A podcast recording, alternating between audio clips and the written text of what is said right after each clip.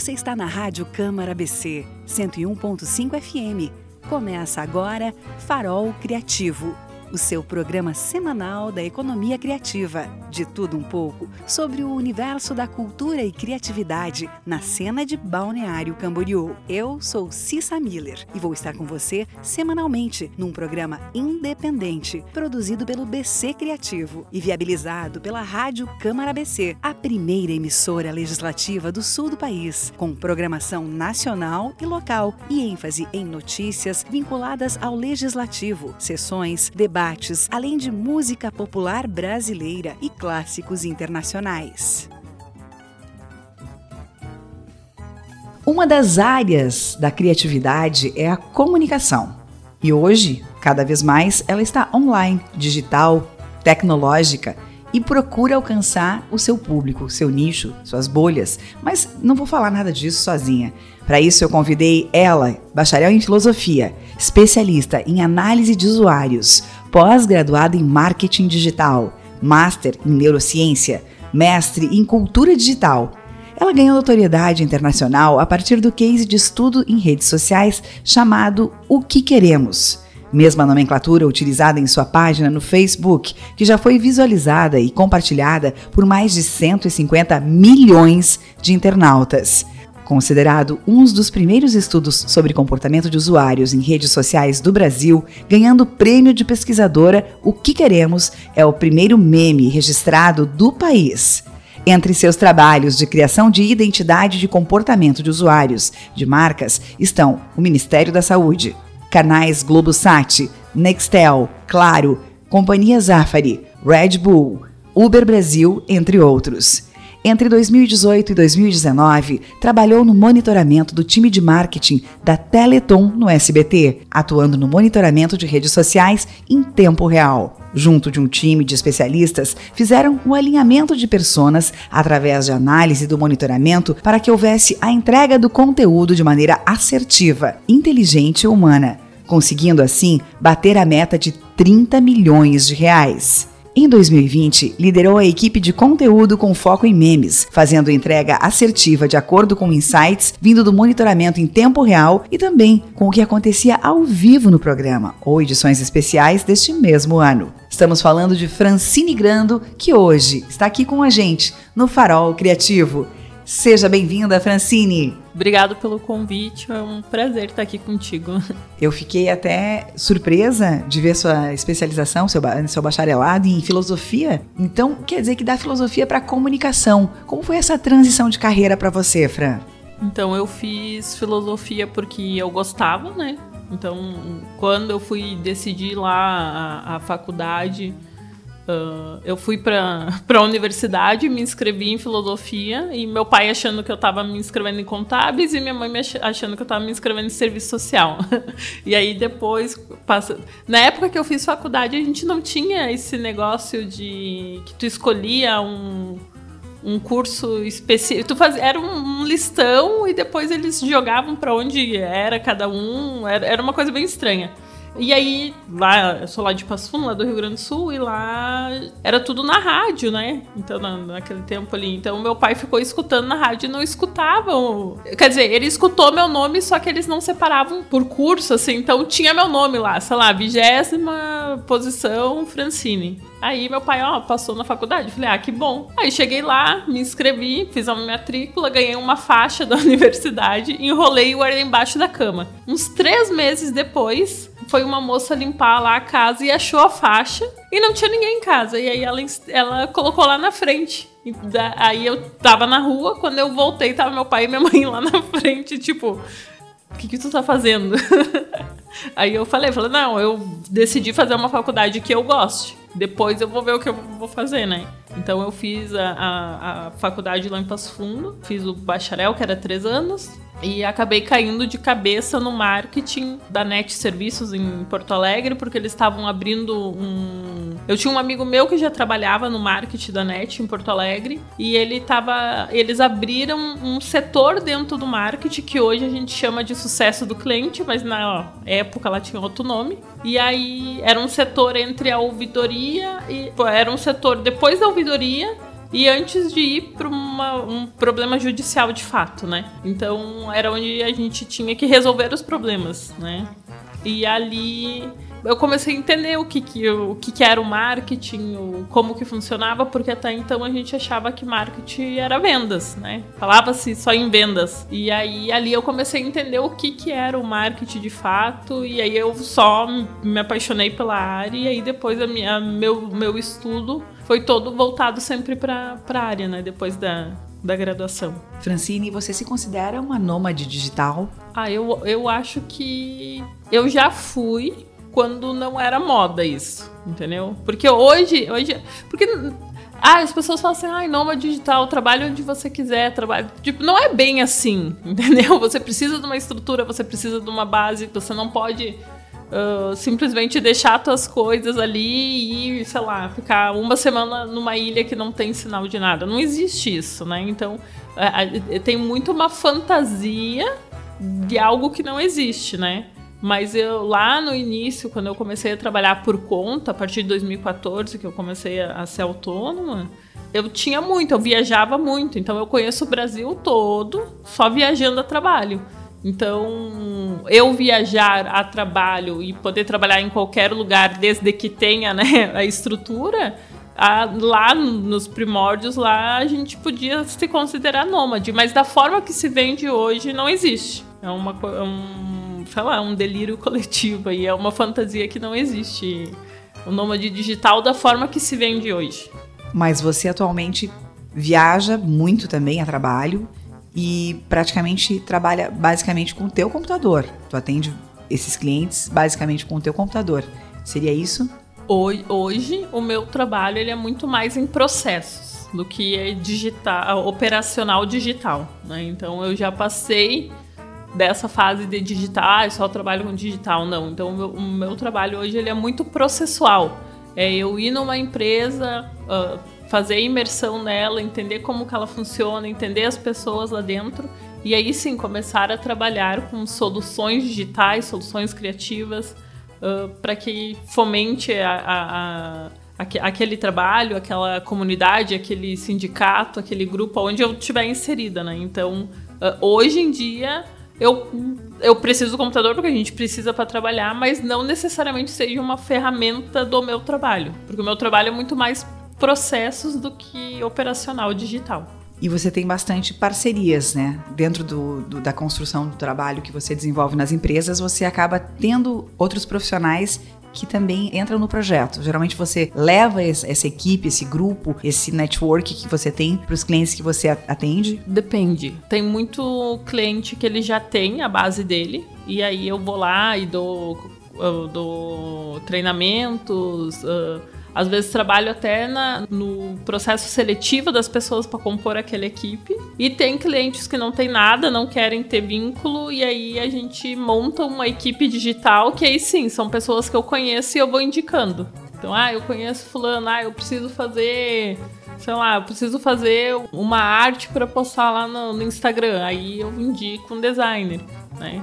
Então vai depender muito assim do que, que o, o cliente quer mesmo e do que, que ele precisa, né? Que às vezes ele quer coisa que ele não precisa. Exatamente, às vezes ele quer o que ele não precisa, às vezes ele precisa e não sabe, né? Tem tudo isso.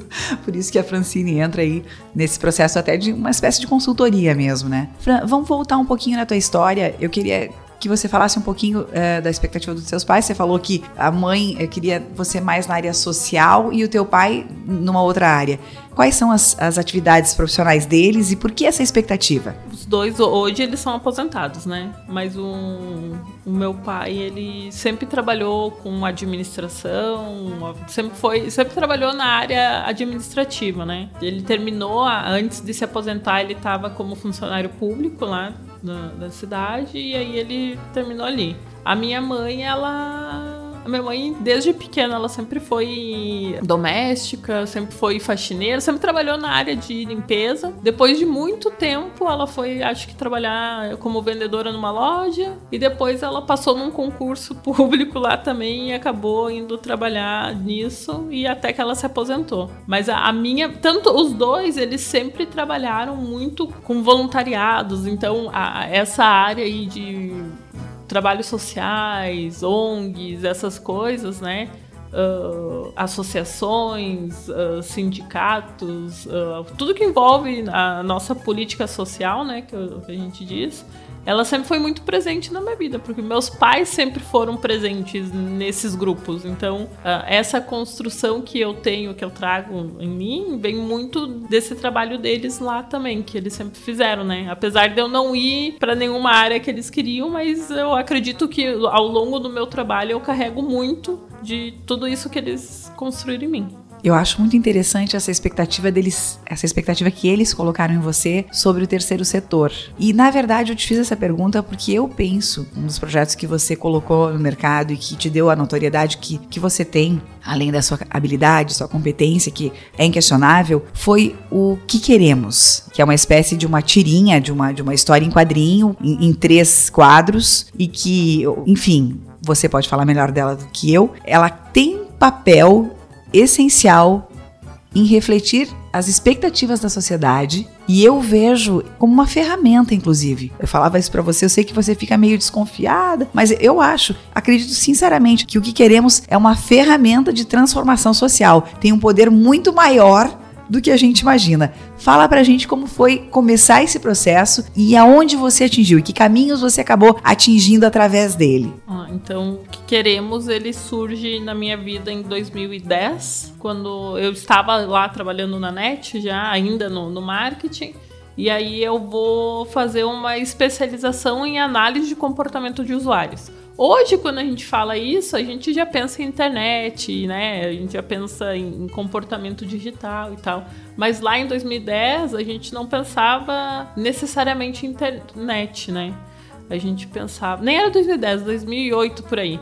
Mas a gente não pensava em internet, a gente pensava no comportamento das pessoas, porque como a base do meu trabalho na NET era principalmente o monitoramento das ligações no saque, então a gente precisava entender, precisava compreender comportamentos socioculturais, porque a gente tinha uma base nacional onde a gente estava lá no Rio Grande do Sul, mas atendia Bahia, atendia Brasília, atendia Belo Horizonte. Então a gente atendia, muita gente e cada pessoa tinha uma forma de falar, uma forma de se expressar, palavras que às vezes para nós é um insulto e para eles não são. Então, é, essa pós que eu fiz, ela era para a gente conseguir entender padrões de comportamento uh, dentro da sociedade e conseguir fazer é, trazer elas para estatística. Foi uma, um curso muito bom. Ele era de uma universidade do Canadá, mas a gente fazia em Brasília ele. Toda a minha equipe fez. Misturava TI, misturava estatística, misturava, misturava uh, dados básicos que você tem. Foi um curso assim que me abriu muito a cabeça para eu conseguir olhar dados além do que eu tô vendo ali. Eu consegui entender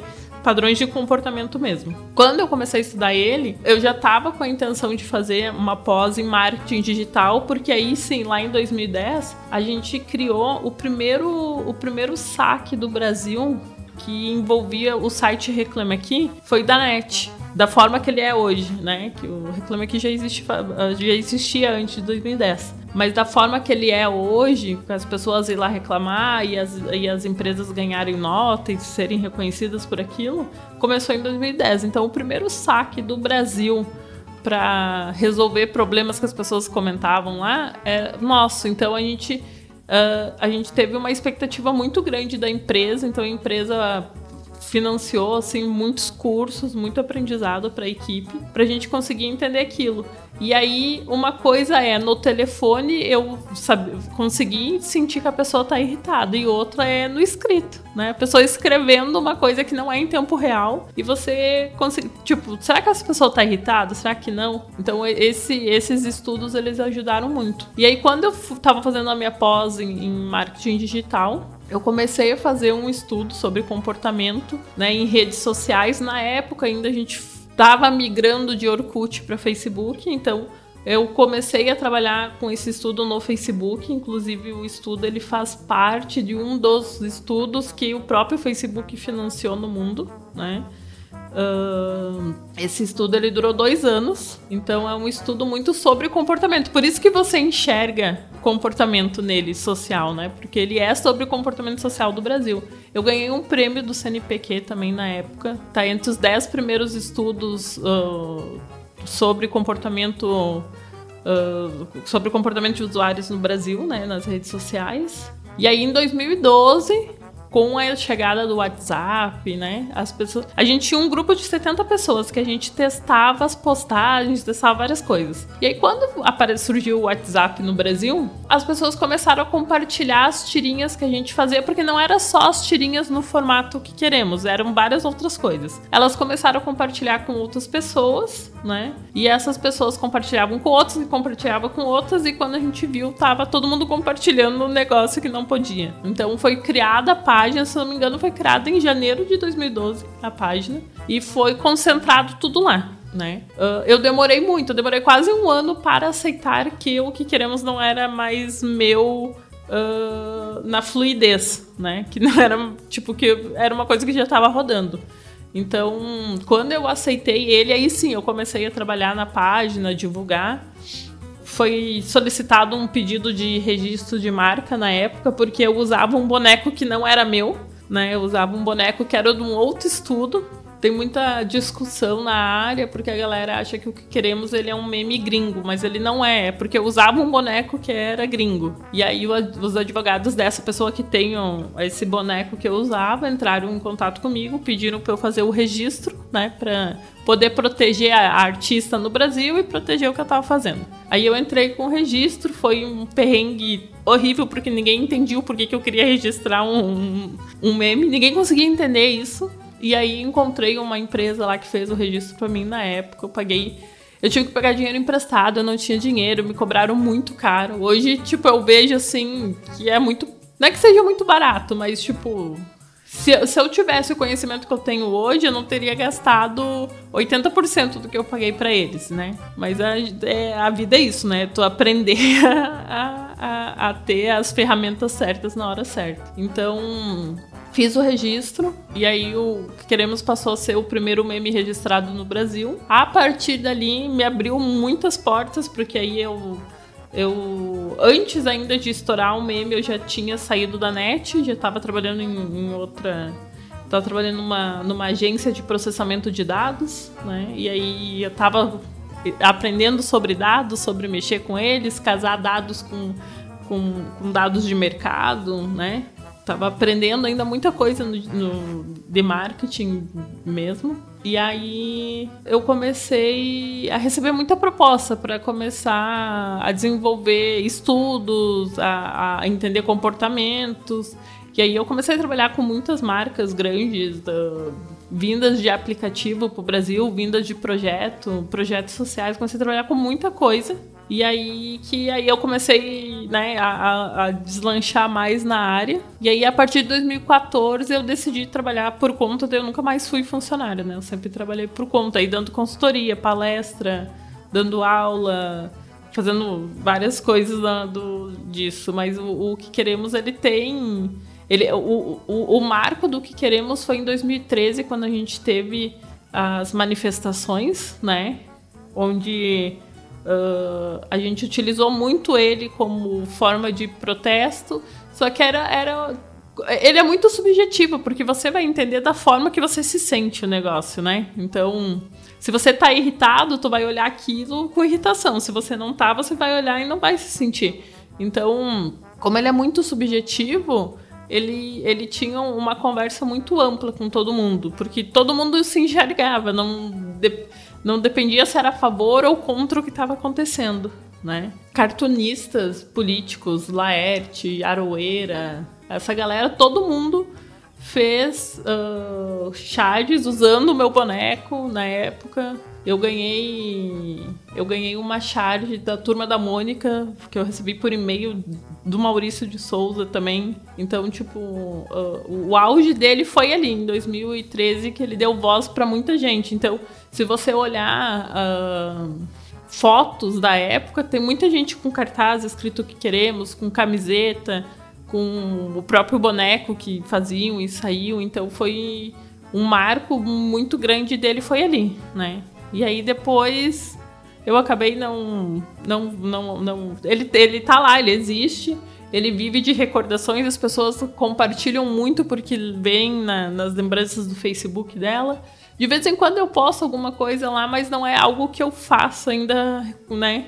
Que hoje é muito mais. Uh, é muito mais delicado trabalhar com ele, né? Se, porque ele ficou muito marcado com coisas políticas. Então, hoje, no cenário que a gente tá, né, no, no Brasil, é muito mais complicado eu posicionar ele da, no cenário que a gente está hoje. Então, eu acabo não fazendo muita coisa, assim. Eu reposto alguma coisa antiga e se eu tenho alguma ideia, assim, eu vou lá e posto.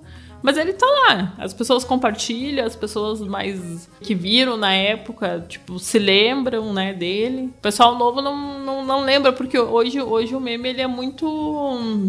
Ele é muito é, tem horas que ele tá ali. É, hoje tu tem um, amanhã tu tem outro, sabe? Então, ele é muito rápido hoje, ele não tem uma permanência como se tinha, né, antes. E aí, a partir dali também, eu, te, eu dei muita consultoria pra galera que queria registrar meme, então tem um monte de meme registrado no Brasil. Exatamente por isso, Fran, que eu fico pensando que o que queremos é um ato de indignação. Ele, na verdade, é uma ferramenta da indignação das pessoas e ele conversava muito com os nossos sentimentos. Eu penso que, inclusive, ele deve, nesse momento, ressurgir. Eu sei que você é a autora dele, quem tem que decidir isso é você, mas eu vejo justamente o momento político do Brasil e o momento econômico do Brasil como um ambiente perfeito para que ele seja reeditado. Né? Você vê os valores aí que se paga no bujão de gás, a gasolina, enfim, as coisas estão é, realmente passando. A gente está passando por um momento difícil, delicado, economicamente falando, politicamente, enfim, alguns aspectos do Brasil estão é, difíceis, delicados, e talvez seja o momento dele ressurgir. Você pensa nisso? Eu já, já tinha pensado, acho que um ano, um ano e pouco atrás, já tinha pensado. Uh, mas eu não fui. Porque, porque na época que eu fazia, não, eu tinha pessoas que me ajudavam, né? Então eu preciso de pessoas para fomentar ali, porque é, é, Tu olha ali, é bobo, né? Mas é, é um trabalhão né? Por mais que seja só alterar. Ah, é só alterar a frase. Não é só alterar, tu tem que ver o contexto, tem que entender. Eu já tomei processo por causa dele. Então, tu tem que prestar muita atenção o que tu fala, as palavras que você usa. Uh, a gente envolve pessoas não só do Brasil, né? Fora do Brasil. Então é muito complicado, assim, né? Uh, eu já tinha parado para pensar, para analisar, para ver se ia voltar ou não, e na época ali acabei decidindo que não. Mas é, é algo que dá, dá, dá para pensar, não é nada descartável, né? A gente tem que pensar. O maior problema que a gente tem hoje no digital são que as pessoas se ofendem muito por qualquer coisa no digital, sabe? Uh, então Uh, as pessoas confundem liberdade de expressão, opinião com liberdade de, de, expressão, né? Então, tipo, a tua opinião, ela não é tua liberdade de expressão, porque você não pode ferir o outro. Então, muitas vezes você vai fazer um, um, um, uma piada ali que ela é que ela é uma piada mais direta, né? E aí é aquilo que eu falei, ele é muito subjetivo, então cada pessoa vai entender de uma forma aquilo. Então, daí as pessoas começam a se xingar ali, daí já aconteceu isso outra vez, mas a, da forma que a gente está hoje na nossa sociedade, ela é um tá um pouquinho pior, entendeu? Então, é muito difícil hoje em dia eu ter esse controle, talvez. Mas não, não, sei, não, não é nada que não possa ser pensado, né? Talvez possa reavaliar mas a, o, o, ele não voltou justamente por isso, porque o que queremos ele é o, uma gasolina no chão e se eu postar é um palito de fósforo aceso, entendeu? Então eu tenho que cuidar muito. Eu tenho que cuidar muito que eu faço, justamente porque eu já tive problema, né, com postagem que não tinha nada a ver, mas as pessoas achavam que tinha e aí é todo um transtorno, é toda uma burocracia. É isso. Resumindo, dá, dá bastante trabalho, né? não só na concepção, na criatividade, que precisa ser envolvida nesse processo criativo, nas pessoas que estão envolvidas no, no projeto, mas na gestão e no caminho que pode percorrer o resultado dessas, dessas tirinhas, né? É, algum jornal, algum, algum veículo de comunicação te procurou para que tu fosse, por exemplo, quase que uma, uma cartunista, uma chargista oficial? Na época que, que ele estava ali, né, no auge, uh, eu cheguei a liberar para porque o pessoal tava, o jornal eles estavam começando a ir pro digital, então eles estavam procurando formas de ter coisas engraçadas ali. Então, na época lá, eu cheguei a liberar algumas imagens e tal para utilizarem. Mas eu tive, até hoje, eu tenho muita procura para livro didático. Então, tipo, sei lá, quando eu estudava que eu via Mafalda, via Turma da Mônica, via, via Snoopy, né? Hoje a gente tem o que queremos. E aí, quase em todas, em quase todas as matérias já liberei. Já liberei para literatura, para português, para história, para matemática. Então, tipo, é várias, não é uma coisa muito focada, assim. Então, pegou já em vários setores. Mas a, a recorrência maior que eu tenho é para livro didático. E você nunca pensou pensou em publicar um livro impresso, né, modelo antigo impresso, com, com todas as charges ou com as principais charges? Com as charges eu nunca tinha pensado. Eu tinha pensado em uma época, né, que até eu estava trabalhando com a Fundação Abrinq, e a gente transformar o boneco num personagem, né? Ah, mas aí depois eu. E é aquilo, é Ó, o maior problema da, da pessoa que sabe todos os processos de marketing é porque ela sabe todos os processos, mas ela não, opera, ela não faz a operação. E aí eu preciso de pessoas para fazer a operação, né? E aí eu não tenho amigos, tenho uma galera que são meus amigos que fazem projetos comigo, mas não são pessoas que talvez se comprometessem a fazer tais projetos, né? Então, por, por exemplo, na época ali da Fundação Abrim, que a ideia era fazer uma, uma revista, um, né, contando situações ali, mais, mais para o público infantil mesmo. E aí ela, ela ia ser uma revista que, na época lá, ela ia ser distribuída de graça, assim, né? Ia ser feito um, um trabalho. E aí, aí é isso, assim, ó, o projeto voluntário, ele, ele tem que estar tá muito dentro da pessoa, ele tem que fazer parte da alma da pessoa. Eu, eu, eu entendo, eu compreendo e eu respeito que todo profissional ele tem que ganhar dinheiro com o que ele faz. O, o trabalho voluntário é uma coisa que ele exige muito. Então, ele exige dedicação, exige você respeitar, exige processos não é só porque você não ganha nada que é de qualquer jeito. Então eu tive muito problema com isso, com parceiros para montar os projetos. Perfeitamente, quero te parabenizar mais uma vez. Eu sei que tu já recebeu prêmio, reconhecimento, mas o que queremos para mim é um dos instrumentos atuais e provavelmente contemporâneos no nosso país, ao qual eu tenho muito respeito. Tem uma capacidade gigantesca de apresentar a indignação das pessoas, né, e sintetizar isso de uma forma muito inteligente. Eu gostaria que você comentasse pra gente, a gente está caminhando aqui para o final da entrevista, mas como é que estão os seus projetos para 2021? Você fala do, do, de alguns projetos voluntários. Conta um pouquinho como é que tá o teu ano pandêmico, pós-pandêmico, vamos dizer, ou ainda pandêmico? Como é que tá a tua vida aí? O ano passado foi um ano, ele foi bem atípico, assim, porque como eu trabalho com projetos, eu tenho que ir presencialmente nos lugares, né? Eu não conseguia, então eu fiquei um tempo parada. Depois eu comecei a retomar devagarinho, né? Como todo mundo. E aí esse ano que a gente está um pouco mais fluído as coisas, né? Uh, a gente está trabalhando com alguns projetos aí que as pessoas contratam a gente, né? Mas a, a, principal, o principal trabalho desse ano aí que vai sair é uma escola de, de empreendedorismo, mas não é esse, desse empreendedorismo aí de palco que a gente vê, né? Da pessoa que tem dinheiro e tem 500 mil franquias, não.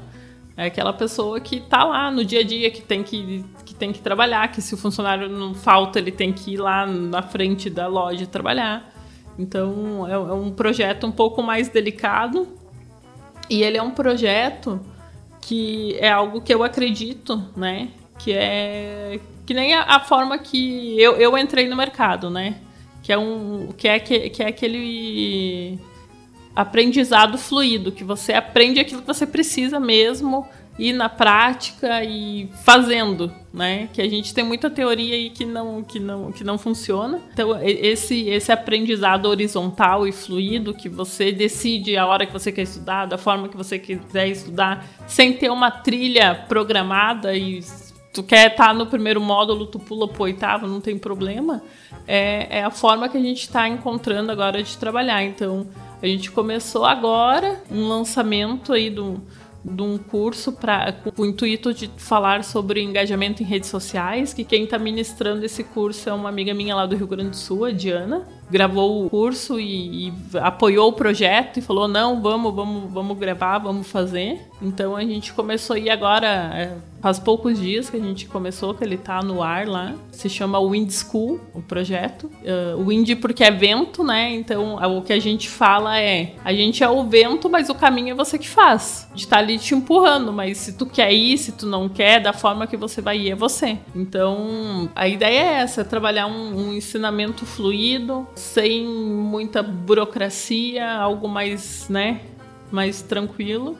E a gente está encaminhando aí, né, criando o, o, projeto de uma especialização também, trabalhando soft skills, trabalhando esse aprendizado mais fluido, que se tu quer fazer em oito meses, faz, tu quer fazer em dois anos, tu faz tu vai fazer da forma que tu quiser também essa especialização. Então, a gente entende que dentro da, das empresas a gente tem muito, muitas pessoas capacitadas, mas elas não estão treinando as habilidades delas. Então, muitas vezes, é, é, o que eu, é o que eu encontro quando eu vou nas empresas. É a pessoa que ela é muito boa vendedora, mas ela não tá lá na vendas porque ela não tá conseguindo trabalhar a persuasão dela. E aí ela acaba, ela tá no caixa, infeliz, metendo atestado na empresa porque ela tá infeliz onde na posição que ela tá, mas era só uma coisa de mudar as peças de lugar, de ensinar, de treinar, de dar a ferramenta para ela estudar principalmente. Então, a, a ideia da Wind é isso, é trazer o conhecimento, trazer essas habilidades, aflorar tudo isso nas pessoas para que as pessoas elas trabalhem no que elas querem, da forma que elas querem, para ser mais feliz e, né, e tudo tudo funcionar. Muito legal, Francine. Você é uma menina jovem, tá? Jovem, sim.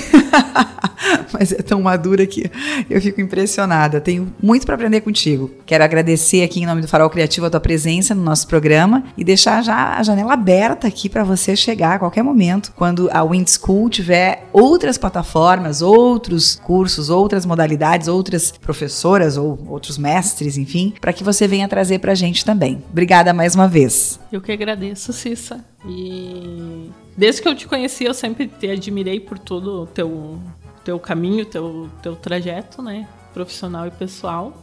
E pode deixar, quando a, a Wind estiver funcionando aí, a gente vem.